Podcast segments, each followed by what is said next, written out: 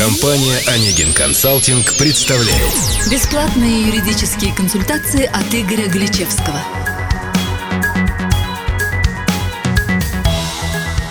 Приветствуем вас, уважаемые слушатели! С вами Анна Борисова и Игорь Гличевский, представитель юридической компании «Онегин Консалтинг». В 26-м выпуске мы хотим рассказать вам о процедуре банкротства физических лиц, возможность проведения которой появилась в Российской Федерации лишь в октябре 2015 года. Что такое банкротство физического лица, в каких случаях гражданин объявляется банкротом и какие последствия при этом наступают, на эти, а также на некоторые другие вопросы вам ответит Игорь Галичевский. Игорь, передаю слово вам. Здравствуйте, Анна, здравствуйте, уважаемые слушатели. К сожалению, достаточно часто встречаются ситуации, когда граждане Российской Федерации имеют долги перед банками, прочими гражданами или организациями, но в силу различных обстоятельств не имеют возможности выплатить эти долги.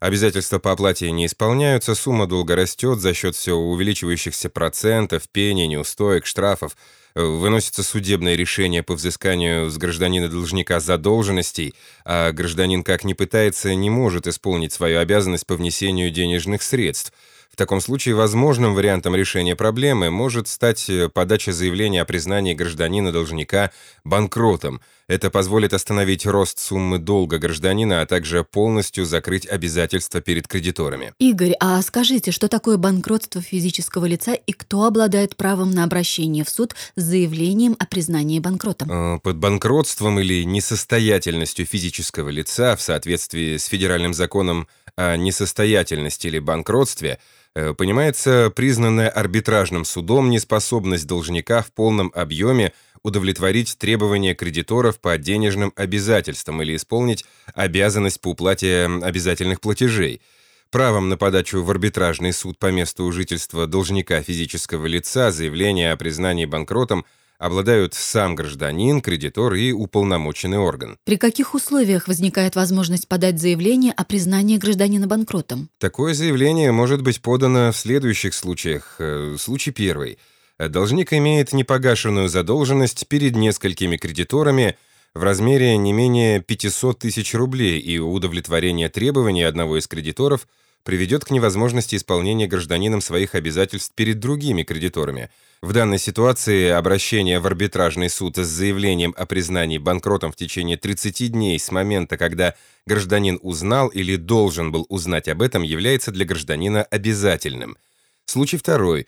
Должник может быть признан судом банкротом по своему собственному заявлению или заявлению кредитора при долге хоть и менее 500 тысяч рублей, но если он не платежеспособен и прямо на это указывает – когда есть признаки, очевидно свидетельствующие о том, что гражданин не в состоянии исполнить должным образом свои финансовые обязательства, и сам гражданин это подтверждает, суд вправе ввести в отношении такого должника процедуру банкротства.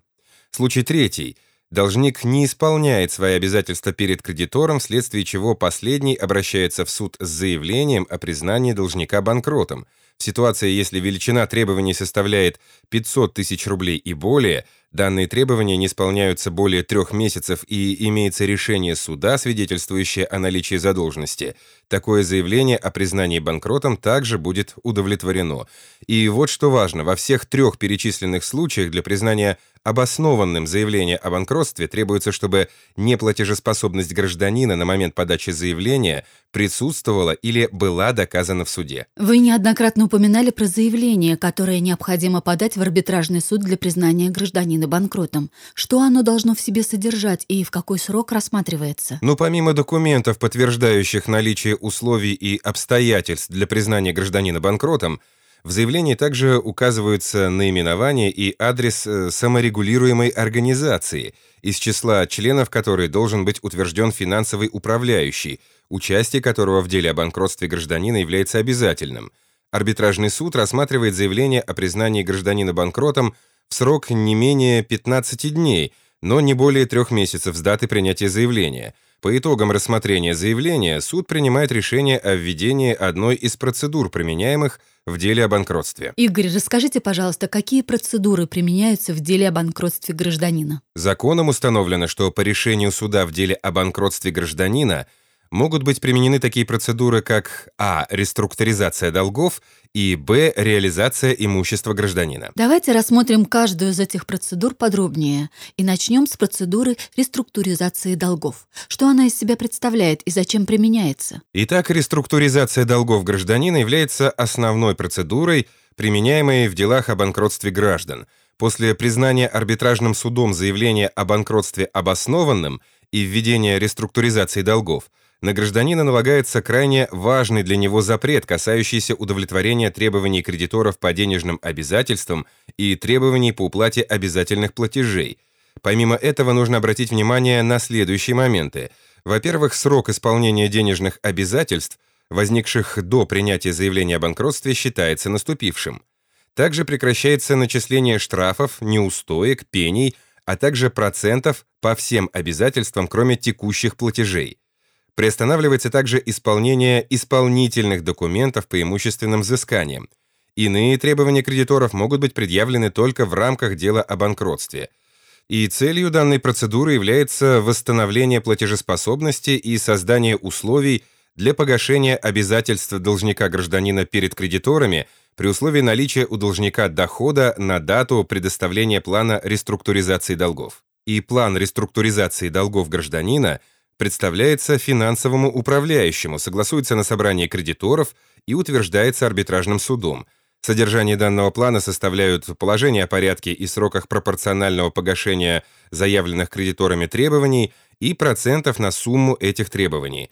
Срок исполнения плана реструктуризации не должен превышать трех лет, и уже по результатам исполнения плана реструктуризации долгов гражданина финансовым управляющим представляется отчет, на основании которого судом принимается решение либо о завершении стадии реструктуризации, если задолженность погашена, либо об отмене реструктуризации долгов гражданина, признании гражданина банкротом и введении реализации имущества гражданина, если задолженность погасить не удалось. С реструктуризацией долгов в деле о банкротстве разобрались, а давайте теперь рассмотрим процедуру реализации имущества гражданина. А вот в рамках данной процедуры э, все имущество должника гражданина составляет конкурсную массу и подлежит продаже. Исключение составляет имущество, на которое не может быть обращено взыскание в соответствии со статьей 446 Гражданского процессуального кодекса Российской Федерации. И к такому имуществу относятся, например, единственное жилое помещение, принадлежащее должнику-гражданину, э, земельный участок, на котором расположено данное жилое помещение – Предметы обычной домашней обстановки и обихода, вещи индивидуального пользования, одежда, обувь и другие, за исключением э, драгоценностей и других предметов роскоши. Также имущество, необходимое для профессиональных занятий гражданина-должника, за исключением предметов, стоимость которых превышает 100 э, установленных федеральным законом минимальных размеров оплаты труда. Также призы, государственные награды, почетные памятные знаки, которыми награжден гражданин – и иное, поименованное в статье 446 Гражданского процессуального кодекса Российской Федерации имущество должника-гражданина, а также имущество стоимостью менее 10 тысяч рублей, исключенное из конкурсной массы по ходатайству лиц, участвующих в деле. А, подскажите, Игорь, а как и кем реализуется имущество, составляющее конкурсную массу? Процедура реализации имущества гражданина в деле о банкротстве производится финансовым управляющим – Оценка имущества перед продажей также производится финансовым управляющим. В случае, если гражданин не согласен с суммой оценки его имущества, он может обжаловать решение финансового управляющего об утверждении такой суммы в суде. Само же имущество реализуется на торгах, а требования кредиторов удовлетворяются в порядке установленной законом очередности. А каким образом заканчивается дело о банкротстве гражданина, если его признают банкротом? Уже после завершения расчетов с кредиторами в рамках осуществления процедуры реализации имущества э, финансовым управляющим в арбитражный суд представляется отчет о результатах реализации имущества, который рассматривается и утверждается судом – по итогам рассмотрения отчета судом выносится определение о завершении реализации имущества гражданина, которым процедура признается оконченной, а расчеты с кредиторами завершенными. Гражданин, признанный банкротом, освобождается от исполнения требований кредиторов, в том числе требований, не заявленных при проведении процедур в рамках дела о банкротстве, то есть наступает полное освобождение гражданина от долговых обязательств. Однако федеральный закон о несостоятельности или банкротстве – устанавливает ряд обязательств, которые не могут быть прекращены по окончании процедуры банкротства. Это обязательства по текущим платежам, а также обязательства, неразрывно связанные с личностью должника, такие, например, как обязательства по возмещению вреда, причиненного жизни и здоровью. Также хочу отметить, что повторная инициация процедуры банкротства самим должником невозможна в течение пяти лет с момента признания должника банкротом и завершения процедур, применяемых в рамках данного дела. А какие правовые последствия наступают для гражданина после освобождения его от долговых обязательств? Ну, во-первых, в течение пяти лет с момента завершения процедуры реализации имущества гражданин не вправе принимать на себя обязательства по кредитным договорам и, или договорам займа без указания на свое банкротство. Во-вторых, в течение трех лет с момента завершения вышеназванной процедуры гражданин не вправе занимать должности в органах управления юридического лица или иным образом – участвовать в управлении юридическим лицом. Э, в качестве последнего момента хотелось бы осветить для наших слушателей вопрос, касающийся финансирования процедуры банкротства гражданина.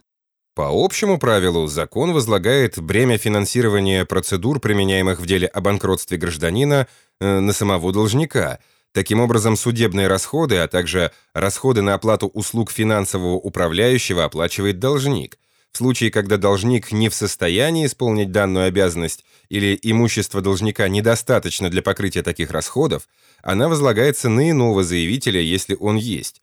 Стоимость вознаграждения финансового управляющего в рамках дела о банкротстве гражданина составляет 10 тысяч рублей за одну процедуру реструктуризация долга, реализация имущества, и вносится данная сумма на депозит суда – по ходатайству заявителя суд вправе предоставить ему отсрочку по внесению данных денежных средств. Привлечение лиц, обеспечивающих работу финансового управляющего, осуществляется только при наличии согласия заявителя. Максимальная сумма расходов на привлечение таких лиц должна быть согласована и указана в заявлении о признании банкротом.